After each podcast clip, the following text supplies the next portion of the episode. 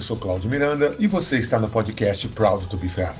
Este episódio é o segundo da edição especial que inicia os preparativos para os 30 anos da FEARP USP, que ocorrerá em abril de 2022.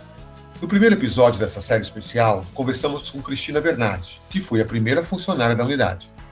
Mas dessa vez vamos conversar com dois docentes, que têm uma característica especial, pois são também ex-alunos da gloriosa Faculdade de Economia, Administração e Contabilidade de Ribeirão Preto Cabe ressaltar que essa é uma característica muito interessante da FEARP, visto que hoje há 22 docentes que são ex-alunos. Isso sem contar diversos professores temporários que já passaram por essa condição também. Nos departamentos de contabilidade e administração, essa situação é mais perceptível.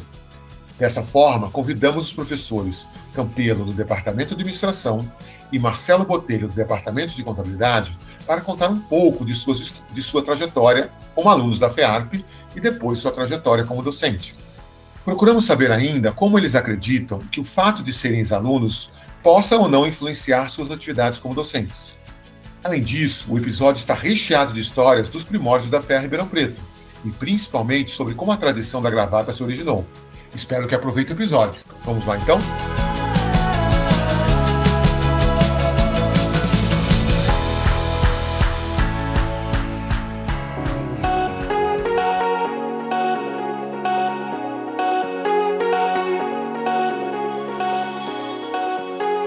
Olá a todos, sejam bem-vindos a mais um episódio do podcast Proud to be Fair. Um podcast que fala de carreira, mas fala também de ex-alunos da FEA. Esse episódio é o segundo do especial que a gente está gravando para os 30 anos da FEA Ribeirão Preto, que vão acontecer em abril de 2022. E para esse episódio, a gente convidou dois ex-alunos, mas que hoje são professores também, assim como eu. Então a gente vai discutir um pouquinho de de carreira de professor, mas pensando com ex-alunos, né? E para e para chamar eles, e vou fazer o, a minha pergunta tradicional é: por que você fez Ferro Ribeirão Preto e por que você, Carlos Alberto Gabriele Barreto Campelo, famoso Campelo, foi fazer a administração aqui na Ferro Ribeirão? Boa noite, Claudião. Boa noite, Botelho. Boa noite a todos. É, o boa tarde ou bom dia, né? Não sei que hora a pessoa vai ouvir, né? é, bom, a história é, é, é, simples, né? E na verdade eu era engenheiro. Eu era engenheiro, são dos engenheiros que virou suco, né?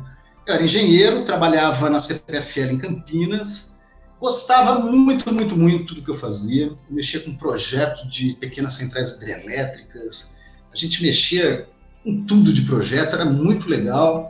E aí eles venderam a CPFL. Foi a época em que privatizou a CPFL. Foi em 89, 90, 90 né? É, e aí eles pegaram todo o meu setor e levaram para São Paulo. E eu não gosto de São Paulo. Né? Eu, na verdade, eu detesto a capital. Aí eu falei, ah, eu vou aproveitar, né, e vou, vou para o interior, né, vou voltar para casa, né, vou voltar para Ribeirão Preto, eu gosto muito de Ribeirão Preto, eu vinha para cá todo, todo final de semana, meus amigos eram daqui, minha família era daqui, eu vou voltar para Ribeirão. Peguei a mala e vim embora. E aí, cheguei aqui, primeiro que a gente estava numa recessão maravilhosa, né, é, foi 90, se vocês lembrarem aí da história, é época do colo, né, a gente estava, né, tinha acabado de caçar boi no pasto e tinha acabado de pegar a poupança de todo mundo, estava todo mundo morrendo de medo do que podia acontecer. E aí, primeiro, estava numa, numa, carência de emprego danada. Segundo, eu descobri que o, o engenheiro aqui, aqui na, no interior, em Ribeirão Preto, ele não é um cara especializado. Ele é engenheiro, ponto. Você vai numa usina levar um currículo numa, numa, numa entrevista, o cara fala assim: ah, tá bom, né? Você sabe fazer, e aí ele vai falando as coisas. Você fala que você sabe fazer, ele fala, você sabe fazer isso? É, aí ele, ele começa a perguntar da parte elétrica, eu sou engenheiro mecânico. Ele começa a perguntar da parte elétrica, da parte civil, da parte dos cambó 4. Você fala, ó, eu não sei fazer isso. Né? Não dá. E aí eu consegui, eu não.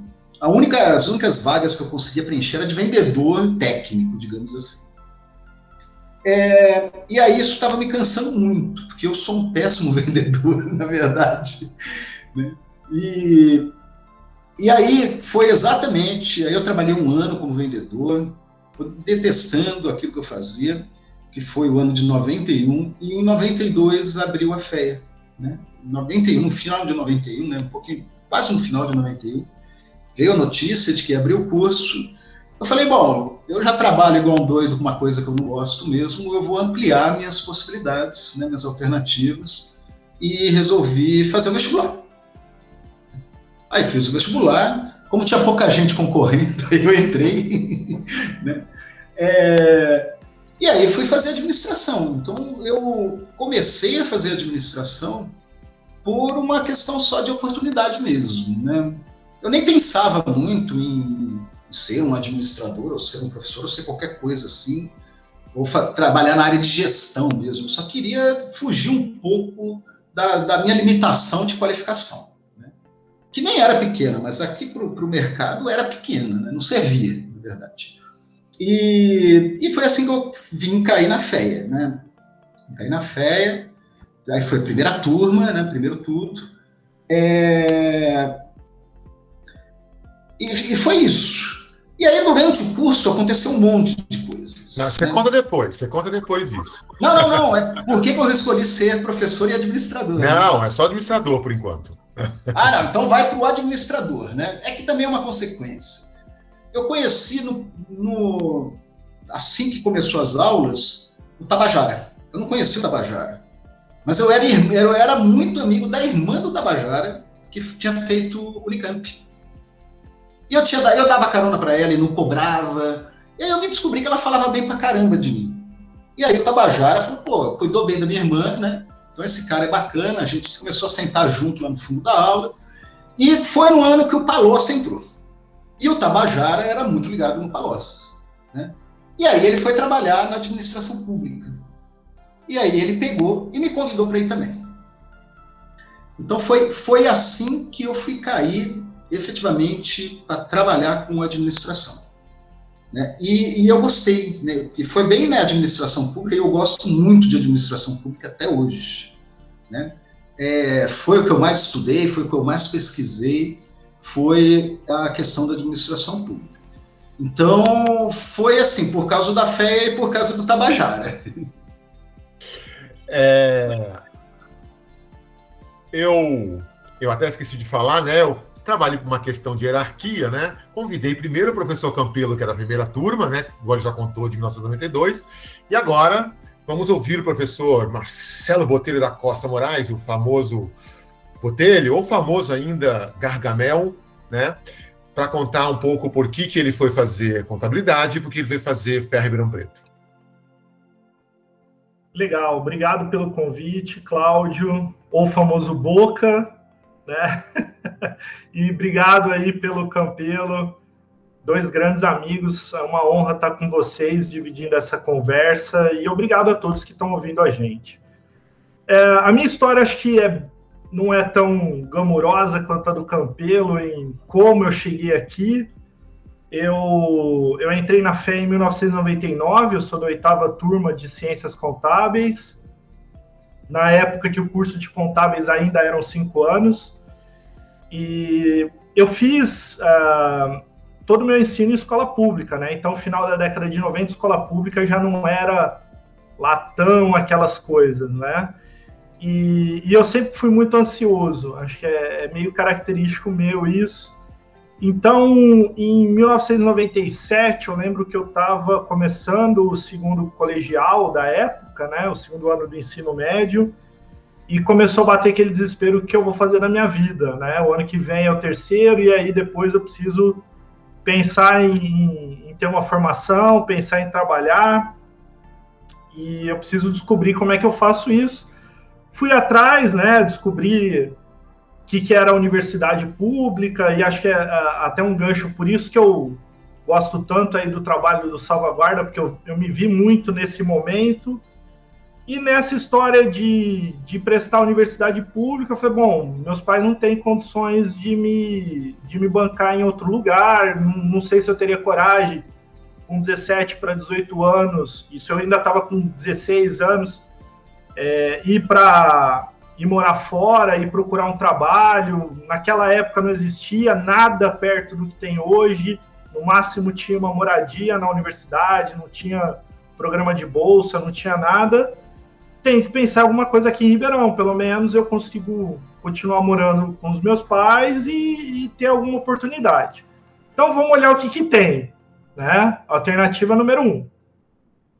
E, obviamente, a hora que você abre lá o, o, material, naquela época, né, no internet era nada, então você tinha aquelas revistas, tinha manual da FUVEST, aí você olha Ribeirão, só biológica, biológica, e eu, pelo amor de Deus, se eu ver uma gota de sangue eu desmaio, não sei o que, que eu faço, e eu tô ferrado, porque só tem essa desgrama aqui em Ribeirão, e aí eu vi que tinha lá FEA, Faculdade de Economia, Administração e Contabilidade em Ribeirão Preto, que ainda não era FEA Ribeirão, era só FEA, né? A gente ainda era de vinculado a São Paulo.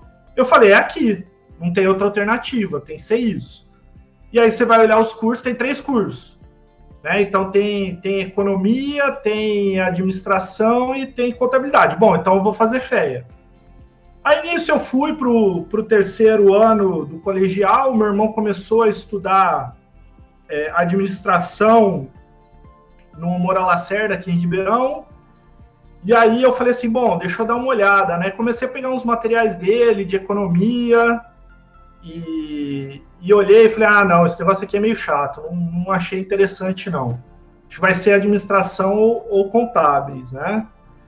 Aí uh, olhei o material, achei interessante, pensei um, pensei outro, fui tentar estudar o que, que cada um fazia de melhor e aí, por incrível que pareça, uma das coisas que eu vi lá de administração era recursos humanos, né? E aí tinha um negócio de recursos humanos, você contrata a pessoa, você vai gerir a pessoa, você vai mandar ela embora. Eu falei, meu Deus do céu, eu não consigo mandar uma pessoa embora. O que, que isso tinha a ver com 16 para 17 anos na cabeça? Nada. Mas eu falei, eu não vou conseguir mandar alguém embora, então não, eu acho que eu não posso ser administrador. Obviamente isso não quer dizer nada, mas né? Eu falei, não, esse negócio de contábeis parece ser legal. E eu, eu sempre gostei muito da ideia de ambiente empresarial, esse negócio de dinheiro, parte financeira. Não que eu soubesse alguma coisa, mas parecia ser interessante esse negócio de ter dinheiro por perto, né? Falei, não, esse negócio de contábeis parece ser bom. Gostei das coisas que eu li, pareceu interessante. Eu falei, acho que o caminho é esse. Aí eu fui lá e marquei esse negócio como opção na FUVEST é, nada glamouroso, né? Mas é o que muita gente acaba sendo isso, o Botelho. Aliás, para os nossos ouvintes, é, o projeto Salvaguarda que o Marcelo Botelho é, comentou é um projeto que um aluno do curso de economia, o Vinícius, toca, ajudando alunos de escola pública, antes era só de Ribeirão, né? Agora do Brasil inteiro, a entender um pouquinho o que é a universidade pública e ajudar na preparação para esse processo de entrar em universidades públicas. Mas voltando aqui ao nosso podcast, antes de entrar na, na história do, dos professores, né, Campelo e professor Marcelo Botelho. É, eu queria entender um pouquinho, Campelo, você entrou na primeira turma, né? Como é que era esse ambiente aqui de uma escola que acabou de abrir, que a princípio não devia ter nada, né? Como é que eram as aulas aqui nesse, com primeira turma? Olha, é, eu estou para te dizer o seguinte: se algum aluno tivesse visto como que era a faculdade, não ia ter ninguém prestando vestibular. tá bom? Era, era, era um caos, era um caos. Era, era uma, um antigo prédio da biblioteca que eles pegaram três salas, deram, deram uma chapuletada, chapuletada, não é que arrumaram não, sabe? Deram uma, limparam, puseram uma faxineira para limpar, foi só isso que fizeram. Enfiaram lá um monte de cadeira que eu acho que eles receberam de doação das outras unidades, porque eram muito lascadas já? É, e era isso. E rezava para o professor chegar na rodoviária a tempo, né, porque os professores vinham de São Paulo. E acho que só tinha se mudado mesmo para cá, acho que era o Dante, o Alberto, sei lá, mais um ou outro, né? É, e o resto vinha de São Paulo, a gente rezava, na verdade a gente rezava para eles não chegarem, né? Mas eles sempre chegavam. É, então a estrutura realmente era muito ruim, era péssima. É, faltava luz dia sim, dia não, né? Porque era de noite, faltava luz dia sim, dia não, não sei porquê, ninguém, ninguém sabe explicar porquê, né? Acho que ficava, ah, ninguém tem aula de noite, alguém ia lá e desligava um, um interruptorzão principal, né? Porque era muito sistemático, né, para ser algum problema assim só da rede.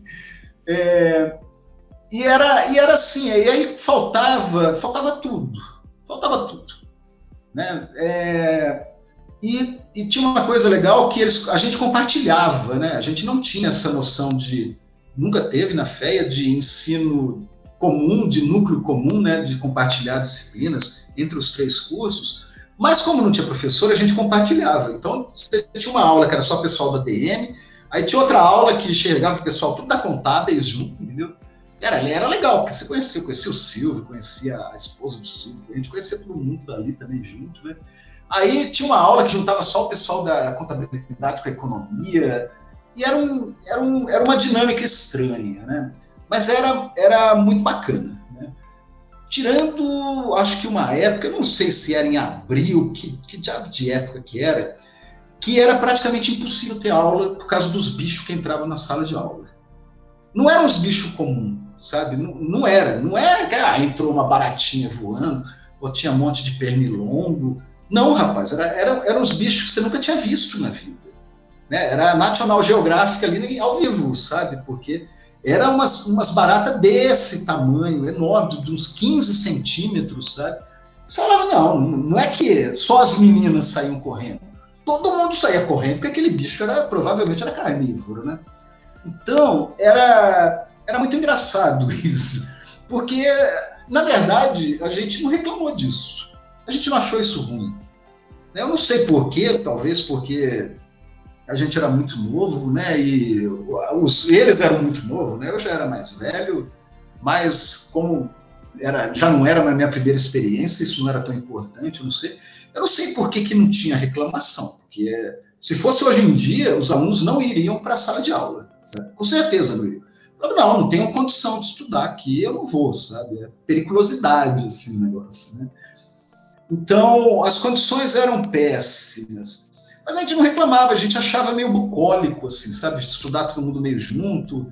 Aí quando saía não tinha para onde ir, porque intervalo, você vai para onde? Não tem nada, só tinha luz na onde a gente estava, né? O resto era uma escuridão danada. É, não dava tempo de ir até lá na Avenida do Café para fazer qualquer coisa. Então você ficava, ficava ali, ficava todo mundo junto. Tinha, abriu, acho que depois, no segundo semestre, abriu um carrinho de lanche, né? Coisa que nem podia naquela. Se olhar, hoje em dia, hoje em dia também não podia, tem que fazer uma licitação, né?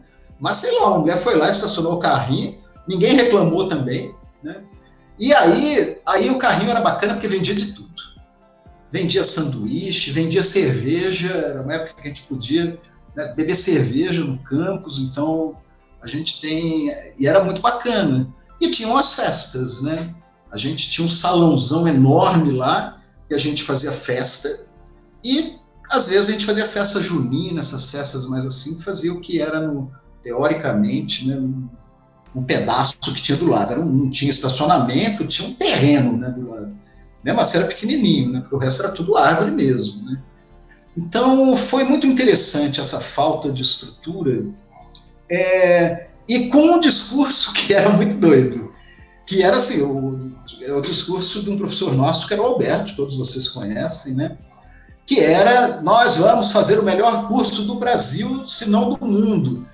Eu olhava assim e falava, mas aqui, né, né? Você olhava assim, Harvard, né, tinha foto da revista, os caras já com notebook, o cara já. Não tinha notebook né, naquela época, mas eles com alguma coisa, né? Com as mesinhas, tudo direitinho. falava, mas assim a gente vai ser, né?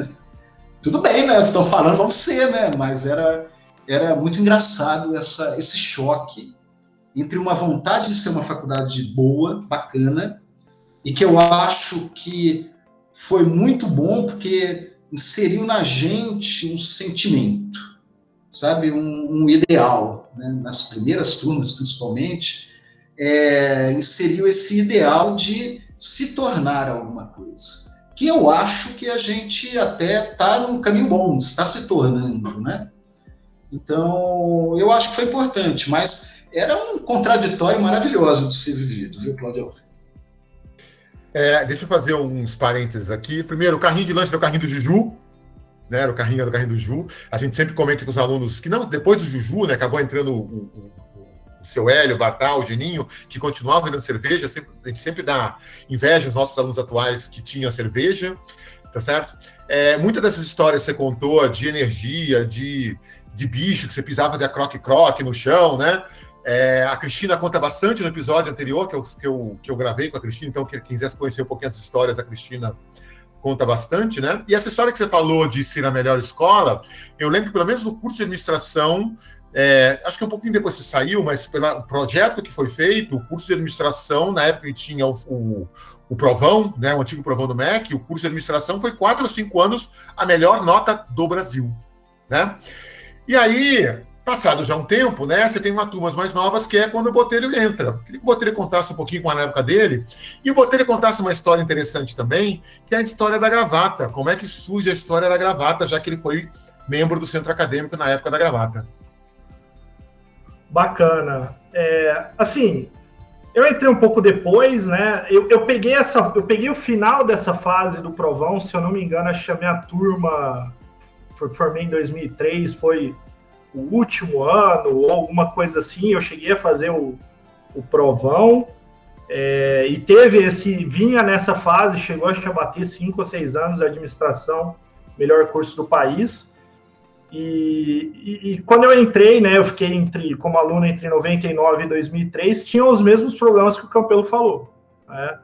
Então já tinha o B1, é, é, metade dele já vinha de um pouco tempo, a outra metade, aquela parte tem salas de aula, aquelas salas grandes lá em cima, 21, 22, eram, eram bem novinhas, eram as únicas salas que tinham ar-condicionado, e o resto era ou morrer esturricado de calor ou abrir para a selva entrar. É, imagina, o campus não tinha iluminação noturna, o campus inteiro, a única luz que tinha era da feia. Todos os bichos iam para a feia procurando alguma coisa. Mas foi uma época boa, ainda vendia cerveja, né? Se eu não me engano, acho que a lei que proíbe vender cerveja é 2005, 2006, alguma coisa assim. Então ainda dava para aproveitar um pouco. Nessa época, é, não tinha as entidades que existiam, que é, quando a gente falava de entidade de aluno, eram o centro acadêmico, a júnior e a atlética, né? Se eu não me engano, em 99 começou o núcleo de empreendedores, mas ainda não tinha aquela visão de ser uma entidade estudantil oficial, porque tinha meio que assim, não eram só essas três, não podia ter mais. Óbvio que hoje em dia tem tanta, tanta entidade estudantil que a gente precisa até de uma de uma liga das entidades, precisa de uma aceleradora de entidades, já tem todo uma, um parque de entidades dentro da FEA. Mas era uma época que é, os cursos eram noturnos, né? Então a nossa vida de entidade era uma vida pós-aula. Né? Dificilmente a gente conseguia o pessoal para fazer alguma coisa na pré-aula, porque todo mundo trabalhava ou estava correndo atrás de um estágio, alguma coisa. Então tinha um grupo que fazia iniciação científica, tinha bolsa, mas não era tanta bolsa assim, que ficava ali pelo período da tarde de manhã a fé literalmente ficava as moscas e tinha o, o, período da noite. Então a gente fazia aula e depois da aula tinha teatro, tinha os esportes da Atlética, os horários da noite lá no Cefer eram todos da FEA, porque não tinha mais nada no campus à noite.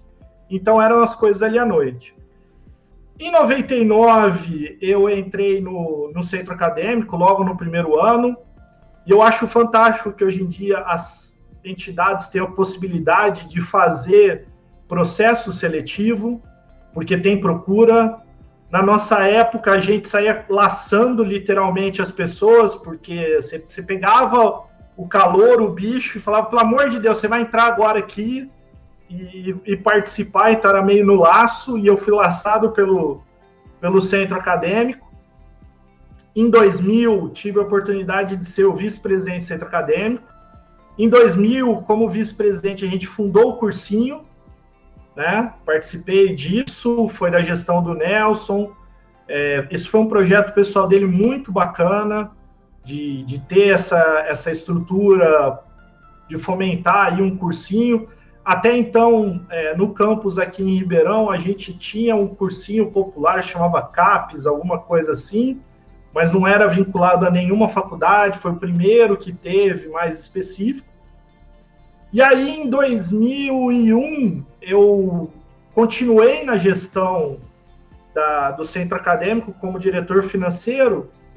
E nesse ano a gente meio que combinou junto com a Atlética e com a Júnior de ter ali um, um, algumas reuniões conjuntas né, entre o final de 2000 e o começo de 2001 para poder definir como, quais seriam as atividades, recepção dos calouros, kit bicho, essas coisas todas, né? E aí, numa dessas reuniões, eu não vou lembrar quem, mas alguém surgiu com a ideia de falar, pô, vamos, vamos fazer alguma coisa que diferencie o, o bicho da fé, né, dos outros. E até então, não tinha essa cultura no campus Ribeirão, exceto pela boina da medicina, né? Aquela boina fandangos lá, que eles ficam parecendo um pacote de fandangos que caiu na pista, que era o único, o único, vamos dizer assim, adereço que os calouros usavam. E, e isso, se eu não me engano, também remonta algumas décadas antes para eles. E a gente falou, pô, vamos fazer alguma coisa nesse sentido. Né? Aquela reunião devia ter aquelas umas 20 pessoas, porque era diretoria de, das três entidades, e vamos fazer, e acho que é legal. E aí, vamos, que, tá bom, então vamos fazer. O que, que a gente vai colocar? E até na época surgiram duas ideias, né? Uma foi a da gravata, a outra foi a do suspensório. Não sei se você sabia dessa, Cláudio, mas teve Teve, é, foi, foram duas colocações a do suspensório. Obviamente, já mencionou o professor Alberto, e, e, era literalmente inspirado nele, que usava suspensório, mas a gente achou que a gravata seria um. Votamos lá, a maioria ganhou a questão da gravata, a gente achou que a gravata ia ser alguma coisa mais formal aí do mundo dos negócios, né? E aí, nessa história, falou: bom, vamos, vamos colocar gravata no, no kit bicho e vamos, vamos definir aí uma cor por cada curso, acho que fica legal, né? E, e, aí, na história de vamos definir uma cor por cada curso, naturalmente o curso de administração ficou com a cor azul, até tradicionalmente o azul da FEA vem da, da administração. E aí o pessoal foi sugerindo lá e acabou ficando aí nas cores é, de contábeis e economia, né? Que na verdade era era prata e dourado, né? O dourado já virou amarelo, porque achei é na hora que vai comprar muda fornecedor, já vai trocando. Depois teve o, o, o que também, se eu não me engano, eu acho que era vinho originalmente, acabou virando vermelho em algum momento mas eram essas cores que, que foram e acabou tendo aí um.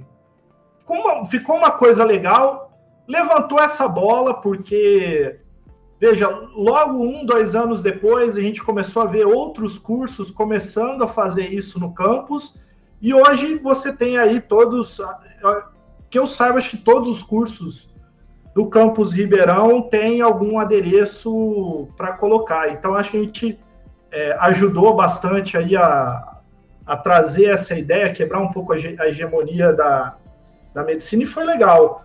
É, e também foi legal porque a gente já tinha tradição de batismo, né, de dar apelidos. O meu apelido de Gargamel vem do batismo no primeiro dia de aula.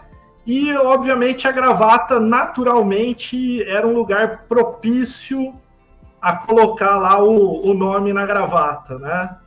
Então, o Cláudio está mostrando a gravata dele aí, boca. Eu tenho uma gravata que eu ganhei também depois, tá, mas está na minha sala lá na, na FEA. Então, acho que a gente conseguiu criar algumas, algumas tradições aí bacanas, é, que eu gosto bastante de ressaltar e, e que particularmente tiveram na, nas minhas participações aí no centro acadêmico, que é uma entidade que eu gosto pra caramba foram essas duas aí, a, o, o começo do cursinho, o começo da gravata junto com as outras entidades. É, só para colocar que esse cursinho que você falou, CAP, era organizado pelo Minduim da Biologia e pelo Fernando Coelho. Era Exatamente. Coelho, que era da terceira turma de, de economia que criou esse cursinho. Eu lembro, ajudei um pouquinho eles também nesse projeto.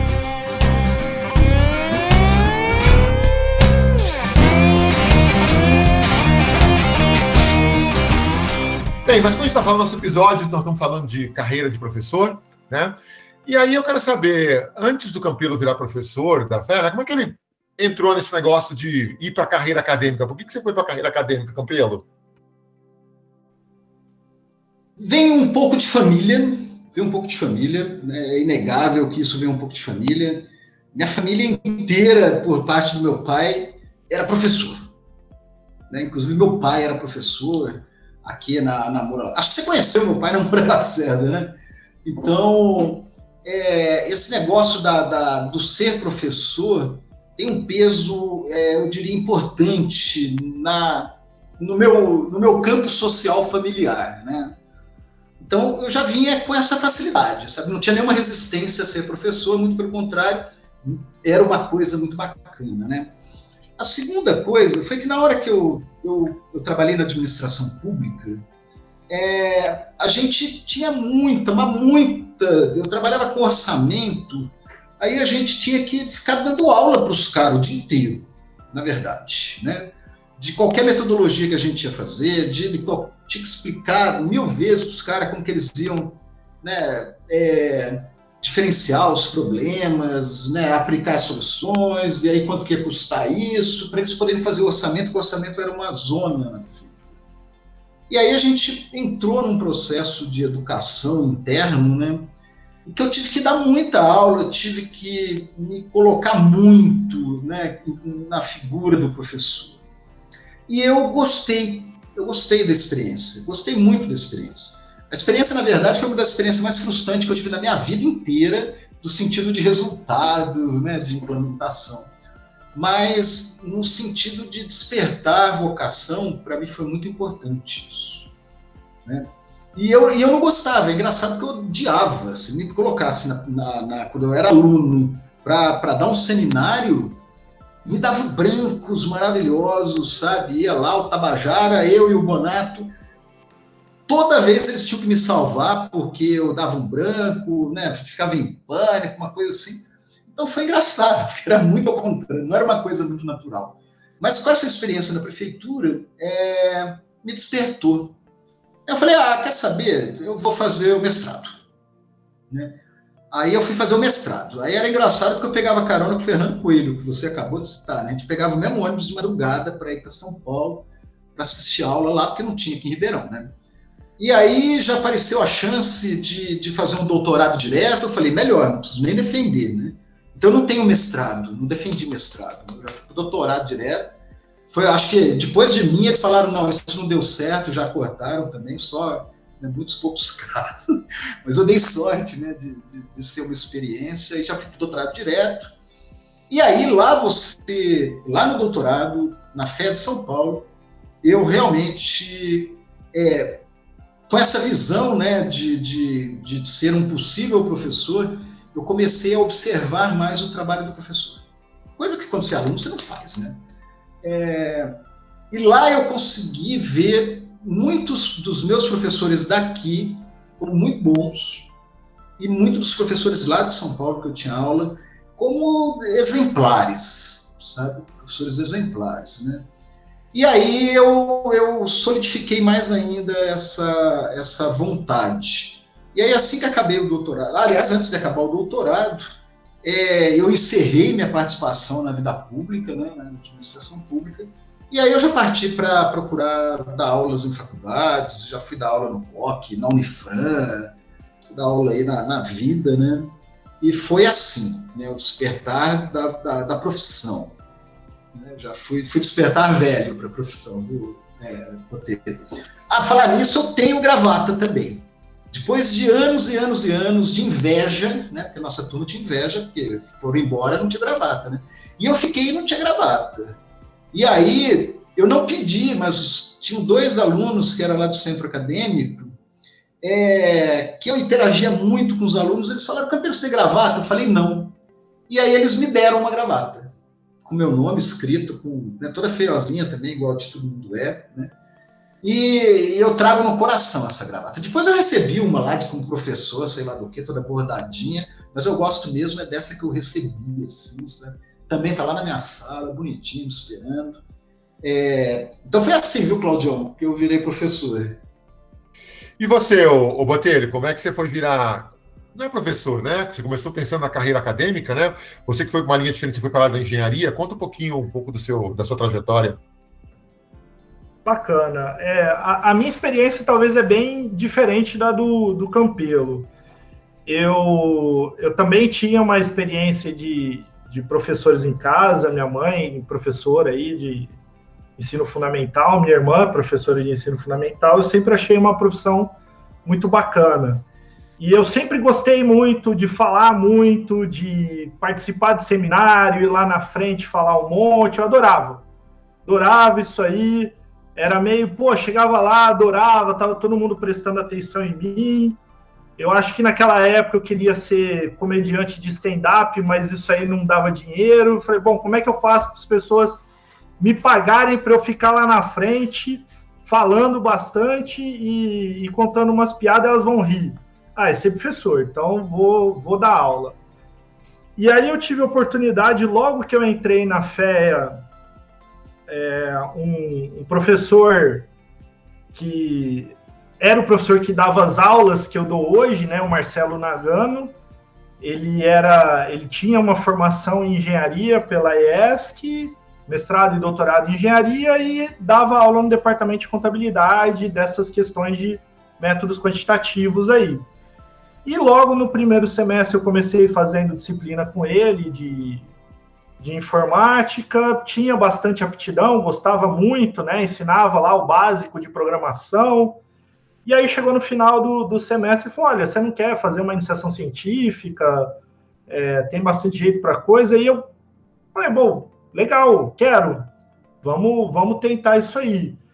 Uh, no final de 99, eu comecei a fazer pesquisa. Em 2000, eu consegui uma bolsa, então aí eu passei a ser bolsista. Tive bolsa primeiro do, do tive uma bolsa primeiro da Fundace por seis meses, depois do CNPq, depois uma bolsa da FAPESP. Eu sei que entre bolsas aí eu fiquei uns três anos, quatro, três anos e pouco fazendo iniciação científica. E aí juntou muito essa questão de, poxa, eu gosto, né, me via bastante como professor, aí gostava dessa ideia de dar aula e gostava muito de fazer pesquisa, né?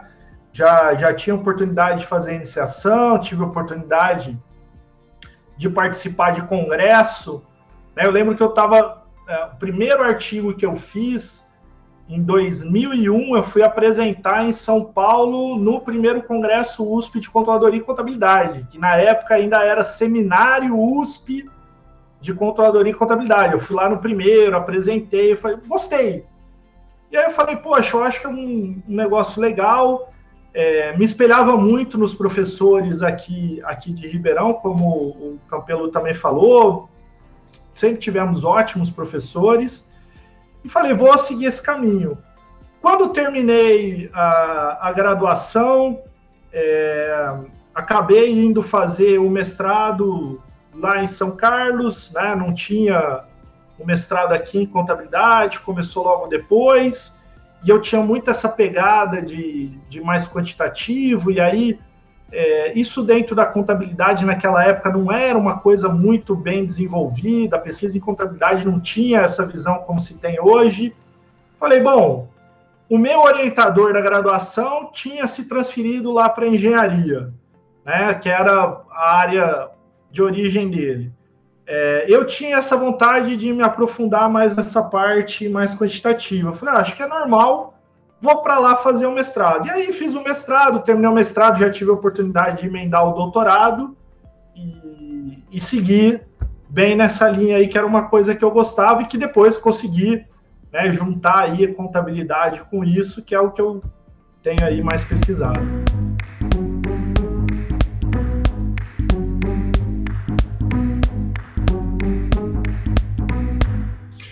É, bem, os dois começaram. O Botelho trabalhou lá na, na inclusive em Bebedouro, onde eu, eu, era coordenador, né? Trabalhou com minha esposa também lá. É, mas aí, o, o Campelo, em 2006, assim como eu, né, um pouquinho depois, é, virou professor da Ferro. Né, e, o, e o Botelho um pouco depois. Eu queria entender um pouquinho de vocês, para a gente tentar fechar um pouquinho aqui agora, é, por que, que, o, o que, que o Campelo faz diferente daquilo que ele tinha antes? O que, o que o Campelo evoluiu na sua, na sua didática, na sua forma de relação com o aluno, daquilo que você tinha antes? O que, que, que tempos são diferentes? Ainda mais porque o Campelo é coordenador do curso de administração, né? Então tem uma relação um pouco diferente. Conta um pouquinho como é que é isso, Campelo, a sua relação, do que era diferente com antes. É, olha, é, é, é, impressionantemente diferente, eu diria. Né? É, eu vejo isso, eu não vejo isso em todos os professores, não, mas eu vejo isso em muitos professores. Eu vejo isso em você, Cláudio Miranda, eu vejo isso em Marcelo Botelho, né? A gente, a gente gosta de aluno, né? A gente gosta de graduação. Né? A gente pode gostar de pesquisa também, eu adoro pesquisar. Eu não gosto muito de publicar, mas eu adoro pesquisar. Né? Eu, eu gosto muito da parte de extensão, fazer projeto, inventar coisa. Mas eu gosto de aluno, sabe? Eu gosto de ver os alunos se transformando, é uma coisa que eu realmente gosto. É que nem ver grama crescer, né? Tem gente que fica doido. Mas essa eu vejo, eu vejo a graminha crescer, ele vai lá, tá, tá, no outro dia tá melhorzinho, no outro dia tá muito diferente, no outro dia virou uma árvore completamente diferente, né? Então eu gosto desse processo. E eu vejo isso numa velocidade, acontecendo numa velocidade, né, principalmente hoje em dia, tão estupidamente diferente de quando a gente estava, por exemplo, né? é, de como eu, quando eu era aluno, seja na Unicamp ou seja aqui na FEA, é, que eu vejo os alunos muito diferentes também, né, do que os meus colegas eram, do que eu era. Hoje os alunos, eles, eles querem fazer as coisas, eles querem transformar o mundo, querem, sabe, já ir de peito aberto, né? Tá no primeiro ano, já quer, já, já estudei muito, quero ir trabalhar, sabe? A gente não, a gente fica postergando, né? De trabalhar, você tá doido, né? É, então, é, eu acho muito bonito isso. Então, eu acho muito diferente. E o que eu tento fazer de diferente é, é, é dar gás neles, é colocar combustível, é combustível na fogueira, né? É de incentivar mesmo, de, de criar espaços, né? ou tentar participar da criação de espaços é, que permitam que eles façam coisas diferentes, com que eles se desenvolvam. A gente na DM, por exemplo, a gente valoriza demais a atividade nas entidades, sempre valorizando, né? é, porque para a gente é muito. Como você transforma um cara em administrador? Não dá para transformar um cara em administrador, né? Então, os principais, as principais características, ele tem que aprender ali na, na, na, na, na praxis, né? Na, talhando-se enquanto pessoa, diariamente, na relação e né? Essas coisas não dá para desenvolver na sala de aula. O cara tem que desenvolver em outro lugar. Né? E um dos lugares que ele pode desenvolver isso é na relação com o professor, eu, eu acredito. Né? Então, eu trabalho muito nessa questão do desenvolvimento dos alunos, eu gosto muito de ver isso, e eu acho que isso é muito diferente da, daquela época. A gente via um interesse muito de desenvolvimento também, mas muito técnico, muito profissional, eu diria assim, né? muito ligado à, à, parte teórica. E a gente mudou muito, eu acho que a gente hoje em dia está dando muito mais ênfase né, na, na, prática, na prática, que é acompanhando a mudança do mundo. Né? O mundo não mudava tanto antigamente também, então as coisas você tinha que aprender mesmo e, e pronto. Né? Hoje em dia, você aprende uma coisa, no outro ano já não é mais assim, no outro ano vem uma lei que muda tudo, na outra lei vem uma tecnologia né, que altera o jeito que as pessoas se relacionam, o jeito que as pessoas fazem negócio. Então, eu acho que mudou muito e tem que mudar muito o perfil da gente enquanto professor, da, das universidades enquanto espaços de formação, né, que se pretendem ser espaços de formação, e eu, eu encaro isso como um desafio da nossa geração, fazer essa, essa, essa transição, né, esse período de transição. Eu já sou muito mais da geração de lá, então, muito mais para vocês, né, que, que conseguem ainda ter essa, esse, acompanhamento, digamos, eu vou usar a palavra tecnológico para chamar de tecnologia tudo, tá? Não só coisa de informática, né? É, mas essa mudança tecnológica que a gente está, mas eu acho que está nas costas da gente, né? E eu gosto dessa responsabilidade, né? Me dá prazer essa responsabilidade. Então, eu acho que é muito diferente, viu, Cláudio? Assim como eu acho que os nossos, né, os, os professores que vierem na próxima geração da gente vão ser completamente diferentes da gente. Eu acho que tem um ponto importante, Campelo, que você falou, é, é, que eu vejo professores que são ex-alunos também têm uma visão diferente com os alunos. Quem, quem veio da casa, quem cresceu aqui, não todos, mas a maior parte deles é uma relação diferente de quem entrou, quem entrou como professor por outros meios e quem fez parte da graduação. E aí, por outro lado, você falou que tecnológicos, né? O nosso amigo Botelho é o professor dos memes, né? Não sei se você já viu os, os Instagram do, do Botelho. Botelho, como é que é a tua relação com os alunos? Como é que é essa relação, o que eram os professores seus e o que é o Botelho professor hoje? Legal, Cláudio. Eu, eu, gostei muito da fala do Campelo, eu, eu, eu, eu vejo muito dessa maneira. É, na outra questão, até eu não falei, mas eu me formei em 2003. O primeiro lugar que eu dei aula foi no, no segundo semestre de 2004, na FEA Ribeirão, como temporário. Né? E aí depois você me contratou lá na FAFIB, passei por outras instituições, mas foi a FEA Ribeirão foi o primeiro lugar que eu dei aula é, registrado como professor oficialmente. E, e, se eu olhar o professor que eu sou hoje em relação ao professor que eu fui lá no comecinho da minha carreira, é totalmente diferente porque o mundo mudou. Né? E eu, eu, costumo falar isso muito para os alunos. Né? Eu, eu me vejo mais... Quando eu era aluno, o professor pegava um livro e falava, olha, esse assunto, o livro bom é esse aqui que fica na estante número tal lá na biblioteca. Né? O professor ensinava onde estava o conhecimento.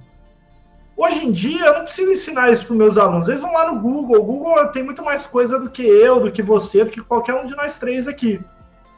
Porém, tem muita coisa errada também. Então, assim, eu, eu me vejo muito mais como um, um mentor de como eles devem olhar as coisas e saber filtrar. Hoje, o problema não é onde achar o problema é filtrar o que é bom do que não é bom.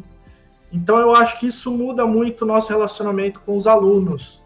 Né? Eu, eu me vejo muito mais como um facilitador desse processo do que de fato alguém que vai lá para é, explicar ou ler um livro, como era lá no século XV, uma universidade, a figura do, do lecturer, né? o professor que lia o livro, porque só tinha aquele livro do professor. Então ele lia para os alunos aprenderem.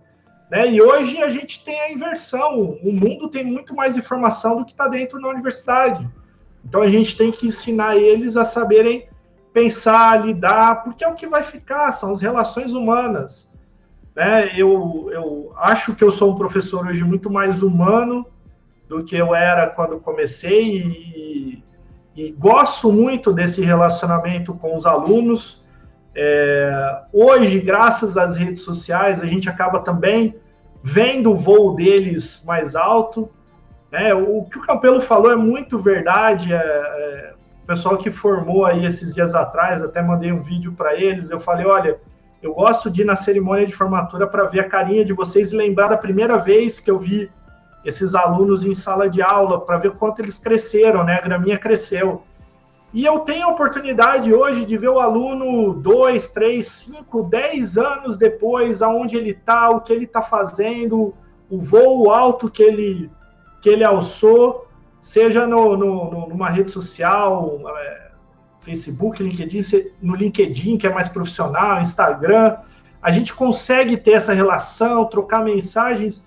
E é legal porque eles também voltam e falam coisas pra gente, do tipo, olha, pô, isso aqui eu vi lá atrás, eu achei que não serviu para nada, hoje eu descobri que serve.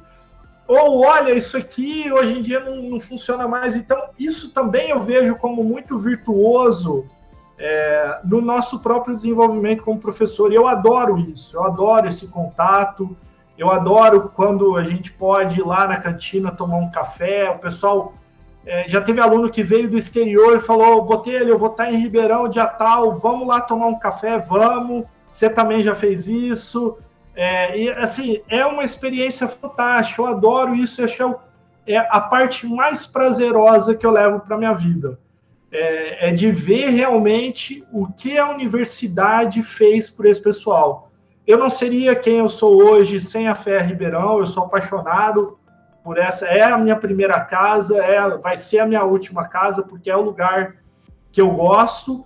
E eu, é, e eu gosto de ver o quanto ela fez por mim o quanto ela faz para cada um desses alunos. Eu acho que formar esses seres humanos é, com excelência como profissionais, mas com excelência como seres humanos, é uma função cada vez maior da universidade.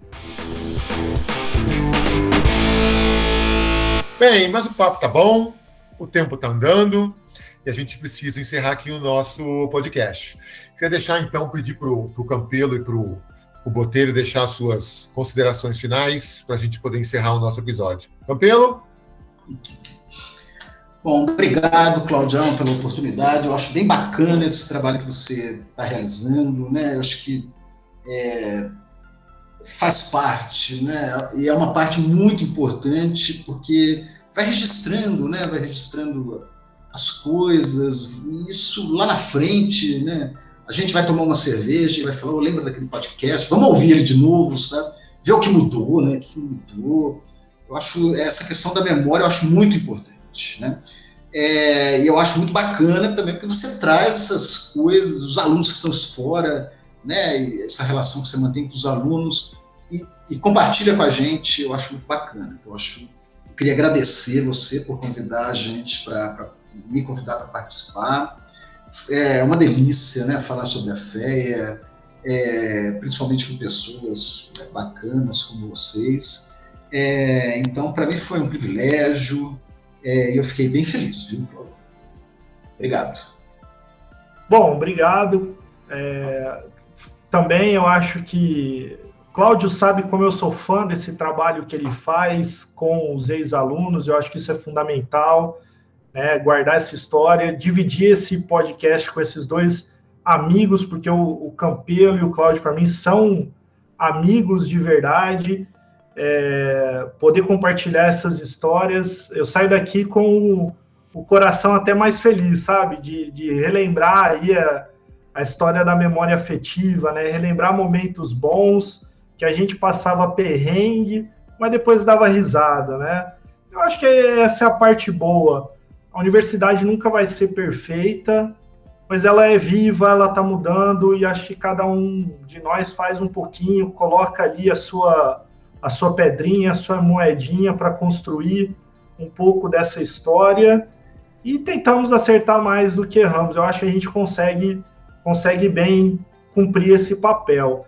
Fico feliz é, de, de, ter tantas histórias para contar. Fico feliz, meus alunos morrendo de saudade, porque eu, eu sou muito de, de contato. Eu, acho, eu não tenho muito autocontrole. Se deixar, eu passo a tarde inteira lá na cantina, com quem for passando, vai sentando e vai conversando. E ter esses momentos assim é, é fantástico. Obrigado pela oportunidade mesmo, Cláudio. É, essas histórias de cantina são sempre muito boas, seja na época do carrinho do Ju, seja depois na época do Geninho, do Bartai, do seu Hélio, seja depois em outras que foram vindo, né? Para é, é, essa convivência. Eu falo para os alunos: a faculdade é muito mais que a sala de aula, são os corredores, né? E a cantina é uma dessas. Mas é isso, gente. Espero ter aproveitado o, o, nosso episódio. Gostaria de lembrá-los de, para não esquecer de assinar o nosso podcast no seu agregador para ser notificado dos próximos episódios. É isso, gente. Um abraço.